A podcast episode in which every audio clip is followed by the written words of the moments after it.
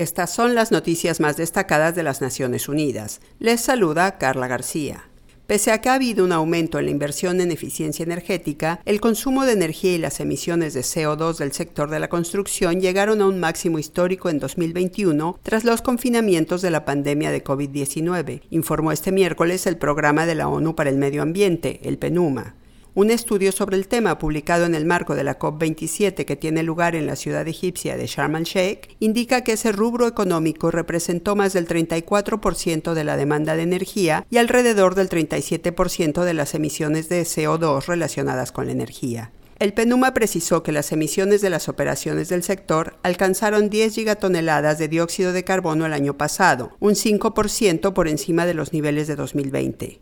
En cuanto a la demanda de energía para la calefacción, refrigeración, iluminación y equipos en edificios, aumentó casi un 4% en 2021 respecto al año anterior.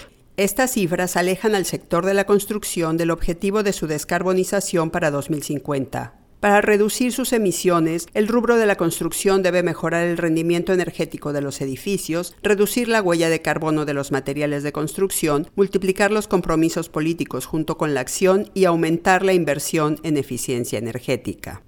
Cerca de la mitad de los jóvenes en África reconsidera el deseo de tener hijos debido a las crecientes dificultades que impone el cambio climático en sus vidas, reveló una encuesta levantada por el Fondo de la ONU para la Infancia, UNICEF. El mismo sondeo halló también que la juventud del resto del mundo no está demasiado lejos de esa postura. El 40% se replantea la idea de formar una familia. Según la encuesta realizada entre 243.500 jóvenes, el impacto del cambio climático en el acceso a los alimentos y al agua, al igual que en los ingresos familiares, fue la razón más socorrida en las respuestas de los encuestados en Medio Oriente, África del Norte y África subsahariana. UNICEF urgió a los líderes mundiales, a los gobiernos y a las grandes empresas a tomar medidas inmediatas para proteger a los niños de la devastación climática mediante la adaptación de los servicios esenciales de los que dependen, lo que incluiría la creación de sistemas de agua resistentes a inundaciones y sequías.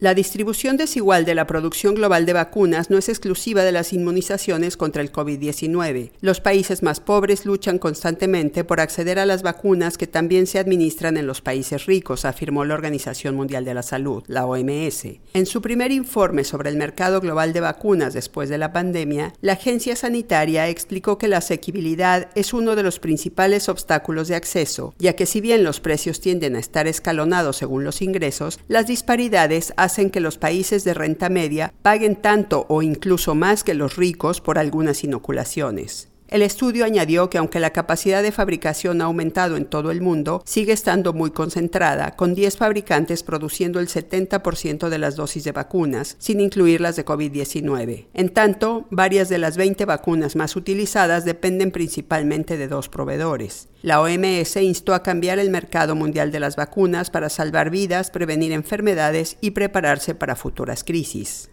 La Organización de las Naciones Unidas para la Agricultura y la Alimentación, la FAO, publicó un nuevo libro con recetas internacionales que incluye conocimientos sobre el comercio mundial de pescado, combina hechos científicos e historia cultural, provee información nutricional, plantea preocupaciones de sostenibilidad y yuxtapone consejos de consumo con incursiones fantásticas en la vida del océano y los estanques. La publicación contiene recetas contextualizadas de 45 países miembros de la ONU, que van desde una caballa estofada coreana hasta el plato nacional de Santa Lucía de higo verde y pescado salado. También tiene platillos de chef nuevos o de renombre mundial que con recetas originales aprovechan partes del pescado que generalmente se desechan. El recetario es asimismo un llamamiento a reconocer la contribución de los pescadores, cuyo trabajo a menudo en condiciones peligrosas proporciona gran parte de la ingesta de proteínas de la humanidad.